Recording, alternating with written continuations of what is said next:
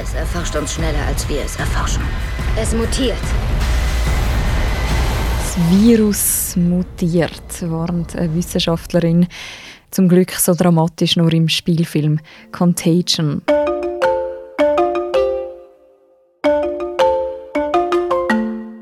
Mutation, ein Wort, das ich früher vor der Corona-Pandemie tatsächlich nur aus solchen dystopischen Filmen kennt habe. Und erst seit dem Winter gehört das Wort Mutationen wie selbstverständlich zu meinem Wortschatz.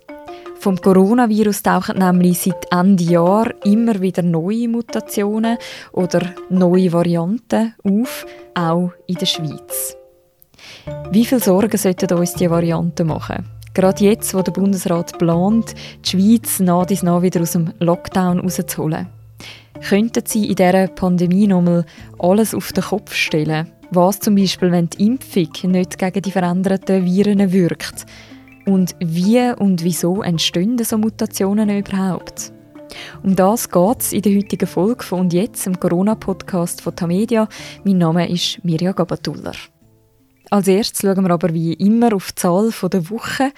Normalerweise machen wir das mit dem Marc Bruppacher, aber weil er in der Ferien ist, bin ich heute mit dem Matthias Born verbunden. Er ist Datenjournalist bei Tamedia und auch schon Gast in diesem Podcast. Hallo Matthias. Hoi Mirja.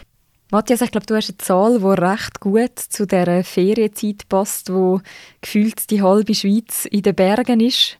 Was ist das für eine Zahl, die du mitgebracht hast? Meine Zahl ist 500 ppm. Das... Seht ihr auch nicht, Nein. was, was heisst das? ppm steht für Partikel pro Million Partikel. Das ist eine Einheit, wie man Kohlendioxid in der Luft messen. Okay, also es geht ums CO2-Messen. Wir machen ja aber einen Corona-Podcast. Was hat das mit Corona zu tun?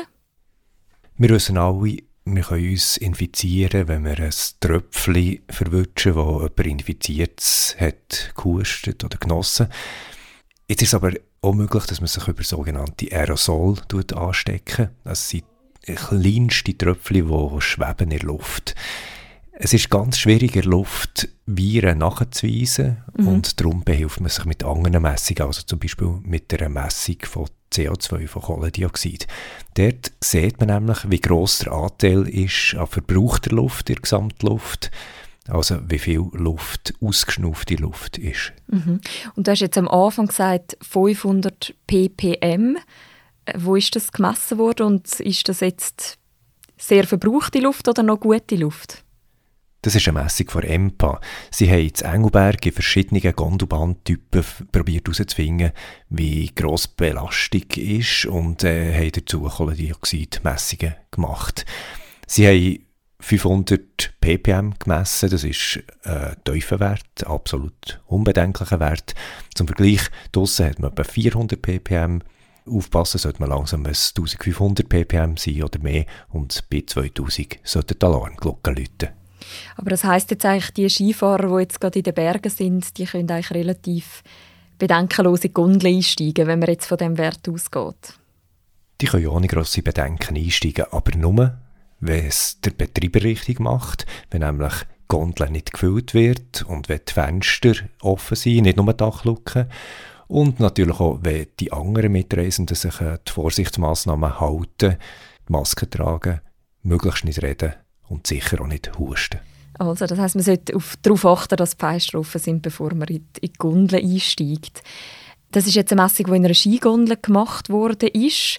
Wo würde es denn sonst noch Sinn machen, so Messungen zu machen?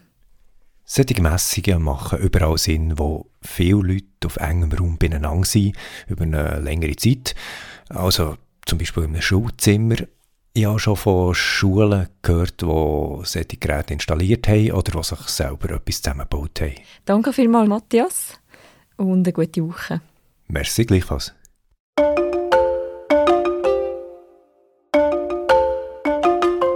Der Bundesrat hat gerade diese Woche beschlossen, der Lockdown der wird gelockert. Aber nur ganz langsam und Schritt für Schritt. Ab dem 1. März dürfen die Läden wieder aufmachen und vieles, was verrissen ist, Zoos zum Beispiel oder Sportplatz. Restaurants, Kulturlokal und Fitnessstudios bleiben aber zum Beispiel sicher bis im April noch zu. Der Grund dafür ist laut dem Bundesrat Alain Berset. Wir haben eine Ausgangslage, die sich äh, verbessert hat in den letzten äh, Wochen und das erlaubt jetzt äh, langsam Richtung Lockerungen zu, zu gehen. Das trotz einer Entwicklung, die ähm, ja, noch ziemlich instabil bleibt mit dieser Entwicklung der Varianten. Das ist ein Risiko. Äh, Auch wenn die Ansteckungszahlen durch den Lockdown runtergehen, die neuen Varianten des Virus sagen ein Risiko. Wie groß ist das Risiko wegen dieser neuen Varianten vom Coronavirus wirklich? Und wie viel Sorgen müssen wir uns machen, dass die Impfung gegen diese Varianten nicht mehr wirkt? Ich freue mich, dass die Wissenschaftsredaktorin Anke Vossgren wieder bei mir im Studio ist. Wieder, weil wir haben ja im Herbst schon mal zusammen geredet über das Impfen. Damals hat man noch nichts von den Mutationen gewusst und auch der Impfstart selber ist noch recht weit weg gewesen. Darum ist es jetzt höchste Zeit, dass du uns da wieder mal auf den aktuellsten Stand bringst. Willkommen, Anke. Ja, hallo. Ja, ich freue mich. Es ist wirklich viel passiert in der letzten Zeit. Das ist so. Genau. Anke, du setzt dich als Wissenschaftsjournalistin ja schon seit über einem Jahr mit dem Coronavirus auseinander. Wie viel Sorgen machen dir die neuen Virusvarianten, die jetzt auftaucht sind? Ja, das ist schon was Besonderes. Also vielleicht die Forscher selber, die reden von Variants of Concern, also wirklich, sie sagen, es sind besorgniserregende Varianten. Und ohne jetzt äh, Panik zu verbreiten, ist es einfach wichtig, die Varianten also wirklich detailliert im Auge zu behalten, was passiert da.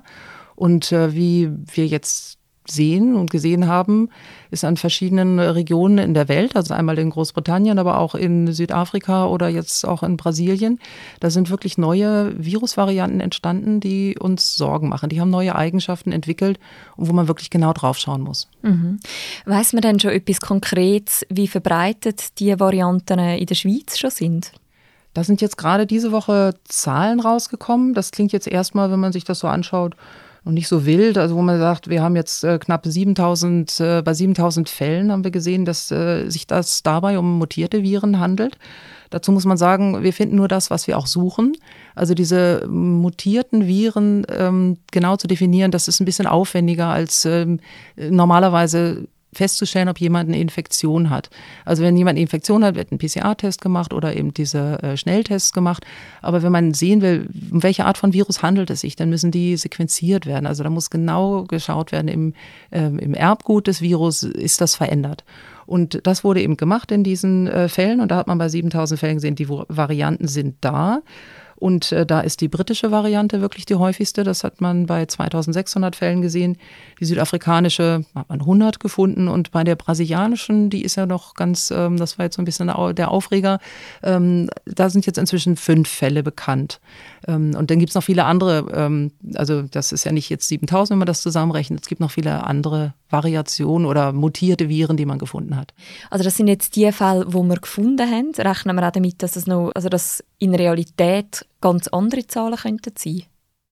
Das wird, das wird definitiv so sein. Also wir rechnen sogar damit, dass die britische Variante wird diejenige sein, die die herkömmliche Variante, also das Wildtyp-Virus oder das Original, ähm, verdrängen wird. Und ähm, das ist eben so, weil die, diese Varianten andere Eigenschaften haben, zum Beispiel, dass sie ansteckender sind. Bei der britischen Variante, da gibt es jetzt auch Hinweise, die sich so ein bisschen ähm, besorgniserregend sind, dass äh, die Erkrankungen auch schwerer sein könnten. Also das ist das, was uns ähm, Sorgen macht, ja. Mhm, mhm. Ich möchte zuerst vielleicht nochmal einen Schritt zurückgehen. Wieso mutiert so ein Virus überhaupt? Was, was passiert da genau? Ja, das ist ganz interessant. Vielleicht müssen wir mal schauen, was ist ein Virus überhaupt? Biologisch ist das sehr interessant, weil eigentlich könnte man sagen, Virus ist irgendwie gar kein Lebewesen. Also es ist ein mhm. mini kleines Partikel, also ein Nanopartikel im Prinzip, viel, viel kleiner auch als Bakterien und es kann uns trotzdem so lahmlegen. Und äh, wie machen die Viren das? Also wenn die jetzt einfach durch die Luft fliegen oder so, dann können sie nichts anrichten. Sie brauchen eigentlich ein Wirt, also uns oder befallen ja auch ähm, Tiere oder wen auch immer. Ähm, sie brauchen fremde Zellen, die sie kapern können und dazu zwingen, neue Viren zu machen. Und mhm. ähm, bei der Vervielfältigung der Viren wird das Erbgut abgelesen und in, in vielen verschiedenen ähm, neuen Viruspartikeln wieder eingebaut. Und die machen das ein bisschen schluderig. Ähm, das wird abgeschrieben und da passieren immer mal Tippfehler. Und diese Tippfehler, das sind Mutationen. Und das kann man sich vorstellen, wenn man jetzt einen Text immer wieder abtippt mit der Schreibmaschine oder so, dann hat man immer mal einen Tippfehler und in der Regel sind die Wörter, die dann entstehen, ähm, unbrauchbar. Dann schmeißt man das weg. Und das ist auch bei den Mutationen so. Die meisten Mutationen vom Virus, die bringen dem Virus keine Vorteile, die werden aussortiert. Und was jetzt äh, bei diesen Varianten, auch die wir jetzt sehen, hinzukommt, das ist eine Selektion heißt das. Also es wird, mhm. wenn jetzt eine Mutation, die passieren ungerichtet, zufällig, aber es kann sein, dass durch Zufall eine Mutation diesem Virus einen Vorteil bringt. Und das ist in, wie man sagt, bei der britischen Variante zum Beispiel so, dass sie ansteckender ist. Und mhm. deswegen verbreiten sich dann diese Varianten mehr. Es kommt also ein äußerer Druck dazu, eine Selektion. Also ist das in dem Fall auch der Grund, wieso man erst jetzt eigentlich von diesen Mutationen redet? Am Anfang der Pandemie hat man ja eben nicht über Mutationen geredet. Das ist genau so. Also am Anfang der Pandemie ist es so, dass das äh, Coronavirus aufgetaucht ist. Also das scheint ja von Tieren ähm, auf den Menschen übergesprungen zu sein. Und das traf oder trifft größtenteils immer noch eine Bevölkerung, die dem Virus nichts entgegenzusetzen hat. Also kein, ähm, kein Immunschutz. Ähm, und damit kann das Virus, hat überhaupt gar keine Notwendigkeit. Das kann sich ein bisschen verändern oder auch nicht verändern. Es, es infiziert die Leute und ähm, kann sich weiter vermehren. Das, was ein Virus machen möchte, quasi. Und dadurch, dass in äh, manchen Regionen jetzt schon äh, viele Menschen dem Virus was entgegenzusetzen haben, dadurch hat man quasi diesen Druck, diesen Selektionsdruck und damit setzen sich die Viren mit dem Vorteil durch. Wie viel muss sich denn also einem Virus verändern, damit man wirklich von einer neuen Variante redet? Du hast eben gesagt, es gibt noch sehr viele so Mutationen, die man gar nicht messen oder gar nicht nachverfolgen. Ja, das ist eine gute Frage. Das muss man jetzt auch nochmal wirklich definieren. Also diese Varianten, über die wir jetzt reden, die haben nicht eine Mutation, eine Veränderung. Also jetzt, die haben mindestens um die 20. Und ähm, da sind auch wohl auch einige dabei, die bieten jetzt keinen Vorteil, aber die besorgniserregenden sind wirklich diese Veränderungen und die haben dann mehrfache Veränderungen in diesem Spike-Protein. Das ist dieses Stachelprotein, was außen mhm. ähm, dem Coronavirus auch den Namen gibt, also diese, dieses Sonnenscheinmäßige, diese Stacheln. Und dieses Spike-Protein ist halt das, wogegen sich die Impfstoffe richten. Und es ist auch das eben, weil es die, die wichtigste Eintrittsstelle ist, um in unsere Körperzellen zu kommen, wo sich auch unser Immunsystem dagegen richtet. Und wenn sich da irgendwas verändert, dann kann eben die Immunabwehr vielleicht nicht mehr so gut wirken oder, die Angst ist ja jetzt auch, unsere Impfstoffe nicht mehr so gut wirken. Mhm. Kann es dann auch sein, dass das Coronavirus so wird mutieren, dass es quasi positiv ist für uns, also dass es ungefährlicher wird? Ja, das kann, das kann durchaus eben. Im Moment ist ja dieser Druck dann für das Virus da ein bisschen, ähm, also dem Immunsystem vielleicht auszuweichen. Aber eigentlich ist es für ein Virus äh, das Beste, wenn das Virus sich fröhlich weiter verbreiten kann, quasi. Und den wird aber jetzt nicht umhaut, sage ich mal. Also es gibt ja Viren, die sind wahnsinnig ähm, tödlich, jetzt zum Beispiel auch das Ebola-Virus. Mhm. Und äh, da gab es ganz am Anfang, also Ebola ist ja der Name von einem Fluss in Afrika und da gab es eben ein Dorf, wo erst einmal so eine Ebola-Infektion gesehen wurde und da ist das ganze, die ganzen Dorfbewohner sind fast alle daran gestorben. Mhm. Das ist für das Virus natürlich eine Sackgasse. Wenn man es jetzt von, also das ist natürlich sehr tragisch, aber wenn man es mhm. aus den, mhm. äh, vom Virus her sieht, dann kann es sich nicht weiter verbreiten. Also für ein Virus ist es eigentlich ähm, besser und das sieht man auch bei anderen Viren, die quasi erstmals überspringen auf den Menschen, dass die sich mit der Zeit abschwächen. Also dass sie eben nicht mehr so heftige ähm, Infektionen machen, nicht so heftige Krankheiten auslösen, sondern sich einfach besser verbreiten, aber weniger heftig sind. Du hast es vorher schon angetönt. Die Schweiz hat ja unterdessen eine Impfstrategie und ist auch am Impfen. Es sind, glaube ich, jetzt unterdessen schon über 500.000 Dosen verimpft worden in der Schweiz. Was bedeutet jetzt die neue Variante mit Blick aufs Impfen? Also gut, die, die Angst ist ja wirklich oder die Sorge, sage ich jetzt mal, dass die Impfstoffe vielleicht nicht mehr wirken könnten. Und äh, wenn wir jetzt mal davon ausgehen, also eben die britische Variante wird sich wohl sehr wahrscheinlich hier durchsetzen. Und wenn man jetzt diese britische Variante mal anschaut, ob die einen Einfluss auf die Impfstoffe hat, dann gibt es zwei Möglichkeiten, das festzustellen. Also eine ist im Labor, dass man einfach wirklich guckt in dem Blut von äh, Leuten, die äh, Infektion mit dem SARS-CoV 2 schon überstanden haben, also der Ursprungsvariante. Und dann schaut man mit diesem Blut, ob da genug Antikörper sind, die immer noch auf diese Variante wirken können und diese mhm. Variante unschädlich machen können. Und das hat man gemacht, auch mit den äh, Impfstoffen, die jetzt auch hauptsächlich hier verimpft werden. Also jetzt, das ist ja von ähm, BioNTech und Pfizer der RNA-Impfstoff oder von Moderna der RNA-Impfstoff. Und ähm, bei diesen Versuchen, so wie es aussieht, hat man gesehen, es gibt so sehr potente Antikörper und die scheinen ein bisschen schwächer zu sein. Jetzt denkt man erstmal, oh, nicht so gut. Aber äh, wir haben nicht nur eine Antikörper-Immunabwehr, sondern das Immunsystem hat auch Gedächtniszellen und hat auch äh, andere Zellen und andere Arten der Abwehr, der allgemeinen Abwehr. Und deswegen geht man davon aus, dass die Impfstoffe ähm, noch genügend wirksam sind. Also da muss man sich jetzt keine Sorgen machen. Aber es könnte eben sein, wenn ja langfristig noch weitere Varianten auftreten oder jetzt auch die britische Variante sich aus mhm. welchem Grund auch immer noch weiter verändert, dass man dann die Impfstoffe vielleicht anpassen müsste. Mhm. Aber du hast die beiden Impfstoffe jetzt genannt, die in der Schweiz schon verimpft werden. Die Schweiz hat ja noch weitere Impfstoffe bestellt, unter anderem von AstraZeneca. Und der Impfstoff von AstraZeneca, den hat man jetzt zum Beispiel in Südafrika, tut man den nicht mehr verimpfen, weil man eben sagt, er sei weniger wirksam jetzt gegen die neuen Virusvarianten heißt das, das ist wirklich ein Impfstoff, wo jetzt kaum mehr wird brauchbar sein, der Impfstoff von AstraZeneca? Ja, der Impfstoff von AstraZeneca, erstmal ist ein anderer Impfstoff. Die anderen beiden sind RNA-Impfstoffe, von denen ich gerade geredet habe, die zugelassen sind. Und der AstraZeneca-Impfstoff, das ist ein viraler Vektorimpfstoff, der wirkt ein bisschen anders. Äh, ja, es sieht jetzt so aus, als ob da so ein bisschen das Sorgenkind ist. Also erstmal, die Studien hatten gezeigt, dass die Wirksamkeit bei dem AstraZeneca-Impfstoff 70 Prozent ist, während die bei den beiden mRNA-Impfstoffen, die bei uns eingesetzt werden, über 90 Prozent sind. Das war schon mal das erste, so ein kleiner Dämpfer.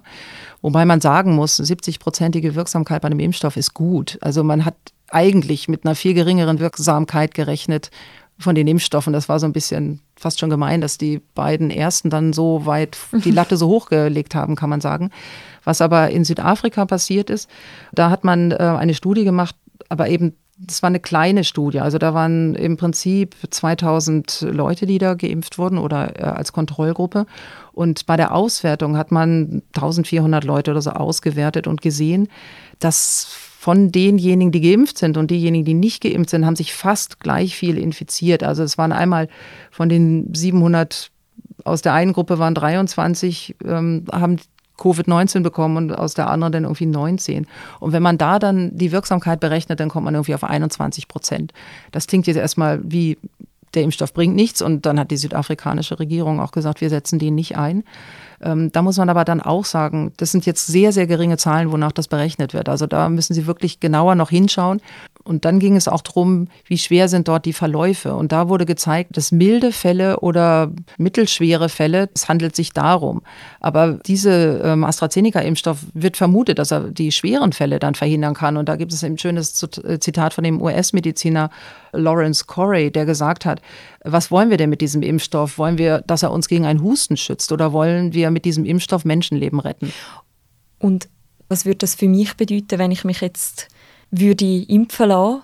Heißt das, dass ich dann irgendwie ähm, mich jedes Jahr wieder müsste neu impfen lassen? Oder was würde das bedeuten? Das kann gut sein. Also jetzt, wenn du dich jetzt impfen lässt, dann äh, bekommst du eine Grundimmunität gegen das Coronavirus. Also und du bist dann wahrscheinlich äh, mit dem Impfstoff geimpft worden, der gegen das äh, Original wirkt. Und wenn da jetzt eine Variante kommt, ähm, und zwar die, die jetzt im Umlauf sind, dann wird der sehr wahrscheinlich wirken. Es könnte natürlich sein, dass man dann irgendwie trotzdem noch einen Schnupfen kriegt oder Fieber oder äh, Grippesymptome, aber vielleicht nicht mehr diese ganz schweren Verläufe. Das ist natürlich die große Hoffnung. Und dann rechnet man damit, wenn dann angepasste Impfstoffe kommen, wenn man auch weiß, welche Variante setzt sich durch, weil wir haben ja jetzt mehrere und dann kann man einfach schauen, äh, dass man vielleicht dann in einem Jahr einfach nochmal eine Auffrischimpfung gibt. Also einfach nochmal eine, also nicht die Impfung wieder von vorne zweimal hintereinander, sondern einfach nochmal eine gibt. Man hätte ja auch können lesen, dass Forscherinnen und Forscher gerade an so einer Art Superimpfung schaffen, die eben gegen alle möglichen Varianten ähm, vom Coronavirus soll nützen. Man sagt der äh, Pan-Corona-Impfung. Wie würde die funktionieren und für wie realistisch haltest du es, dass wir die irgendwann haben? Das ist ein sehr interessanter Ansatz und äh, wird aber auch mit ähm, Traum, also ein großer Traum der Virologen ähm, gesagt. Das ist also dieser Ansatz, eben eine Impfung so eine, eine für alle zu haben, gibt es zum Beispiel auch bei der Grippeimpfung. Also das äh, Grippe kannten wir ja nur schon, haben wir irgendwie jede Saison wieder und das ist ja auch eine, kann auch eine sehr schwere Erkrankung sein mit sehr vielen Todesfällen. Und jedes Jahr wird er wieder angepasst und das ist sehr aufwendig ja eigentlich. Und da wäre das ja wunderbar, wenn man jetzt sagt, wir gucken jetzt, was haben die Grippeviren alle gemeinsam und dann machen wir einen Impfstoff, der genau da ansetzt. Das ist seit Jahren, wenn nicht Jahrzehnten schon angedacht und ist aber noch nicht so weit. Also immer noch nicht. Und das ist einfach, weil es sehr schwierig ist. Und das wird bei den Coronaviren auch so sein. Und jetzt natürlich in der Pandemie ist da keine Zeit dazu und auch keine Kapazität, denke ich mal. Aber wo man sagt, wenn die Pandemie abgeflaut ist und man sagt, wir brauchen das und es werden immer wieder Coronaviren kommen, dann wäre das toll, wenn man das machen würde. Äh, dann ist halt die Frage, ob dann noch die Aufmerksamkeit da ist und das Geld dafür da ist. Das sagen die Forscher jetzt schon. Mhm, mh. Es gibt jetzt in der Schweiz schon drei bekannte Version eben vom Coronavirus, drei Mutationen. Welche von diesen drei Varianten macht dir jetzt nach heutigem Wissensstand am meisten Sorgen? Am meisten Sorgen oder was ähm, am auch bisher noch am unbekanntesten ist, ist, glaube ich, die brasilianische Variante. Also über mhm. die wissen wir jetzt noch nicht so viel, aber ähm, die scheint aus Manaus zu stammen, also der Hauptstadt der Region Amazonien. Und dort hat es im April einen wirklich heftigen ähm, Corona-Ausbruch gegeben, auch mit äh, vielen Betroffenen, ich glaube auch mit vielen Toten. Und dann hat man dort gesehen oder ist davon ausgegangen, dass bestimmt 75 Prozent der Einwohner dort einen Immunschutz haben, weil die eben das, äh, die Corona-Infektion schon durchgemacht haben. Und äh, jetzt, also in den letzten Wochen, ich weiß gar nicht, ob das noch anhält, ist jetzt eine neue Coronavirus-Welle quasi über Manaus gerollt. Also es hat wieder viele Erkrankte gegeben und auch schwer Erkrankte. Ähm, und da ist, da stellt sich jetzt die Frage, also man weiß jetzt nicht ganz genau, also man geht davon aus, dass sie die brasilianische Variante haben. Also es ist jetzt aber nicht so richtig jetzt eins zu eins nachgeprüft.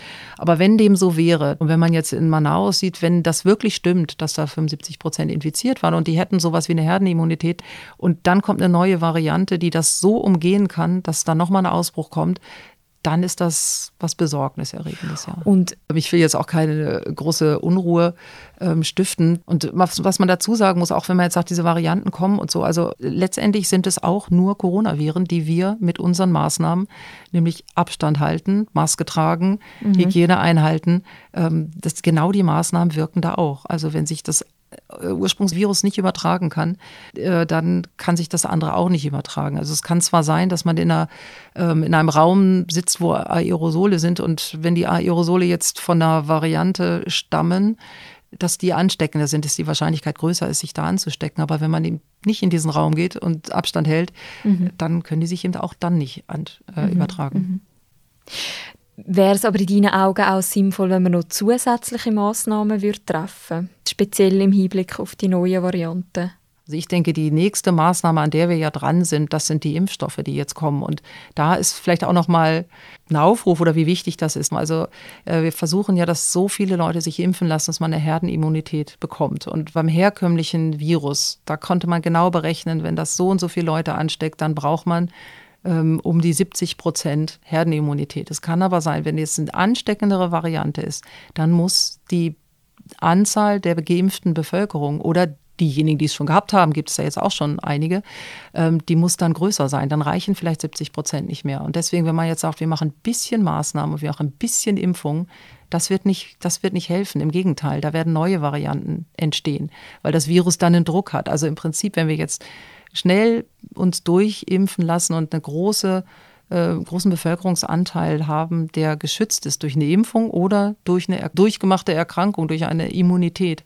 Ähm, das ist die, eigentlich die Maßnahme, die dann längerfristig am besten hilft. Kurzfristig müssen wir die anderen Maßnahmen ganz strikt durchhalten, bis es soweit ist. Wir haben noch einen Aufruf gestartet im Vorfeld von dem Podcast, äh, wo wir Leute gefragt haben, dass sie noch ihre Fragen stellen können.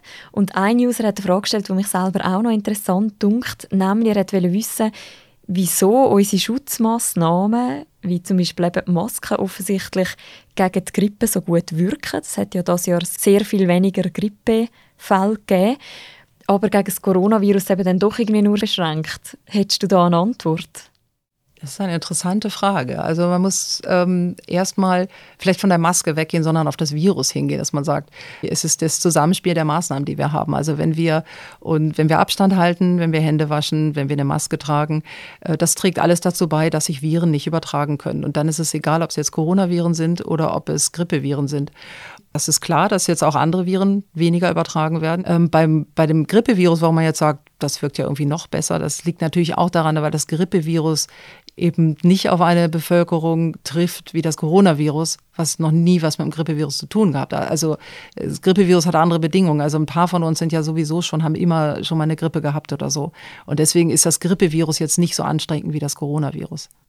Andere Userin auf Instagram hat auch noch eine Frage für dich gehabt, nämlich wieso man eigentlich immer aufs Coronavirus testet, aber wieso man nicht grossflächig die Leute auf Antikörper testen, also quasi testen, ob man schon immun ist. Gibt es da eine Erklärung dafür? Gut, die eine Erklärung ist natürlich, ähm, die Antikörper, die bilden sich ja erst längere Zeit nach einer Infektion.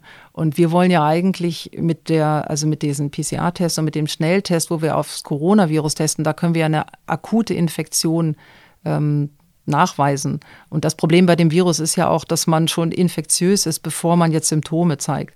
Also von daher ist das die schnelle schnelle Wahl und die, die schnelle Möglichkeit, die wir haben und die wichtiger ist. Und das andere ist mit den Antikörpertests, das ist sehr interessant, dass man einfach guckt, wer ist denn jetzt schon immun?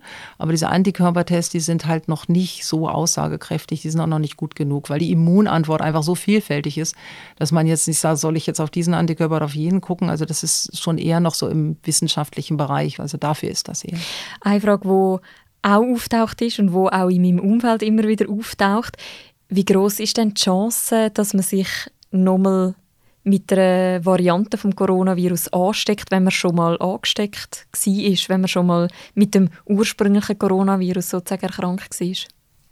Da gibt es ähm, wenig Zahlen dazu. Und wenn man jetzt generell guckt, und ich glaube, diese Studien, die da gemacht wurden, dass man mal eine ganze Bevölkerung durch, äh, also wo man wirklich wusste, die und die hatten alle einen positiven PCR-Test, haben sich die wieder angesteckt. Und da gibt es ähm, wenig Studien noch und die, die es gibt, die zeigen irgendwie, dass das vielleicht 0,0 drei Prozent waren oder so, also wirklich ganz wenig Fälle, die sich nochmal angesteckt haben. Und die, die sich dann aber nochmal angesteckt haben, die haben in der Regel ganz milden Verlauf. Also dass da wirklich mal jemand dann nochmal schwer erkrankt, ähm, da gibt es ganz vereinzelte, ganz, ganz vereinzelt, ganz selten. Ich will zum Schluss noch so ein bisschen den, den Blick in die Zukunft machen. Kann man dann irgendwann mal sagen, so, jetzt hat die Pandemie das Ende? Oder müssen wir uns wieder darauf einstellen, dass das Coronavirus irgendwie uns immer weiter wird begleiten also wenn es uns weiter begleitet, das wird wohl so sein, dann hoffentlich als eine sehr abgeschwächte Version seiner jetzigen Form, eben als Schnupfen- oder Erkältungsvirus.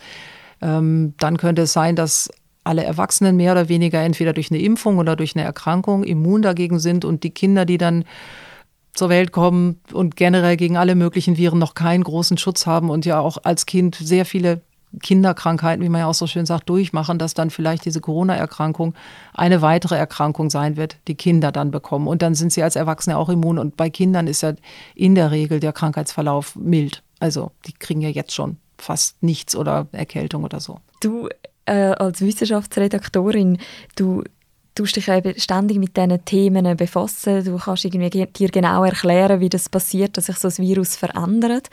Ist das jetzt persönlich etwas, was dich dann trotzdem noch so ein bisschen beunruhigt, wie sich das Virus verändert, oder sieht man das irgendwie recht entspannt? Ich sehe das, glaube ich, wie, äh, um das vom Anfang nochmal aufzunehmen, eine Variant of Concern. Also ich verlasse mich da auf die Expertenmeinung. Ich äh, versuche das nachzuvollziehen, was ich an Informationen bekomme. Und ich denke, dass ich jemals eine Pandemie durchmachen müsste, worüber ich früher auch schon geschrieben habe, als so, ja, es kann mal passieren und so. Das finde ich immer noch völlig verrückt.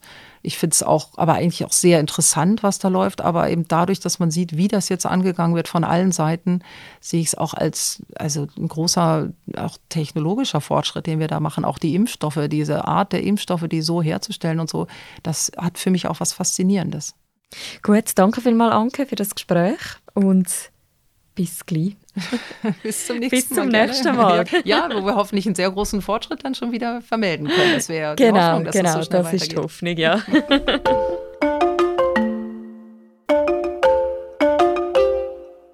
Das war eine weitere Folge von «Und jetzt» im Corona-Podcast von Tamedia. Der Podcast gibt es wieder in einer Woche, dann wieder mit Simon Rau. Danke fürs Zuhören heute. Bleiben Sie gesund und wenn noch Fragen offen geblieben sind, dann kann man uns auch schreiben an podcasts.tamedia.ch.